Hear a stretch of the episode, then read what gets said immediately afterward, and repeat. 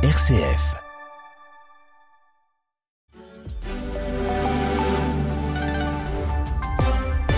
Et à 9h, le flash d'information, c'est avec Marc Gérardi. Bonjour à tous. Un dirigeant populiste de plus sur la planète. L'Argentine a choisi comme nouveau président Javier Milei, 53 ans, pour un mandat de 4 ans. Il a obtenu une large majorité de 56% des voix au second tour des élections contre 44% pour le centriste Sergio Massa qui a reconnu sa défaite. L'Argentine fait face à une inflation record et à de graves difficultés économiques.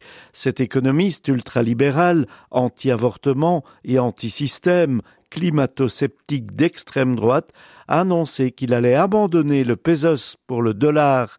Son investiture est prévue le 10 décembre. La guerre se poursuit entre Israël et le Hamas. De nombreux bombardements continuent car Israël annonce étendre ses opérations militaires. Le Hamas annonce lui que 41 membres d'une même famille ont été tués par une frappe israélienne. Il annonce aussi un cessez-le-feu aujourd'hui pour la libération d'otages, mais une source israélienne a démenti. La semaine de quatre jours sans perdre de salaire ne séduit pas en Belgique.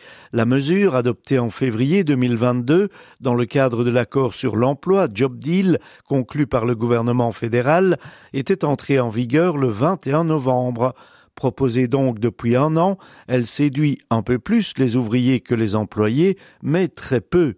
0,5 ou 1% selon les différents chiffres fournis par les secrétariats sociaux. Travailler quatre jours au lieu de cinq, avec des journées plus longues de 9h30, ou travailler plus pendant une semaine et moins la suivante, notamment pour les parents qui ont une garde alternée, ne séduit donc pas. Le premier tronçon du RER, e le réseau express régional autour de Bruxelles sur le rail, est inauguré aujourd'hui. Un tronçon de deux kilomètres et demi entre la bifurcation vers Louvain et la gare d'Ottigny sur quatre voies, deux pour le réseau express et deux pour les autres trains, ce qui permettra un trafic plus fluide sur le rail. Sport football, la Belgique a terminé en force les éliminatoires de l'Euro 2024 en dominant l'Azerbaïdjan réduit à 10 à la 24e 5-0, dont 4 buts de Lukaku en première mi-temps et le dernier de Trossard à la dernière minute.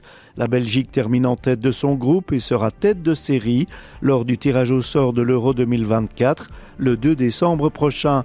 À noter que c'est l'hymne suédois qui été diffusé dans le stade au lieu de l'hymne de l'Azerbaïdjan qui a finalement été diffusé après de nombreuses discussions. Et en tennis, nouveau record pour Novak Djokovic avec 7 Masters.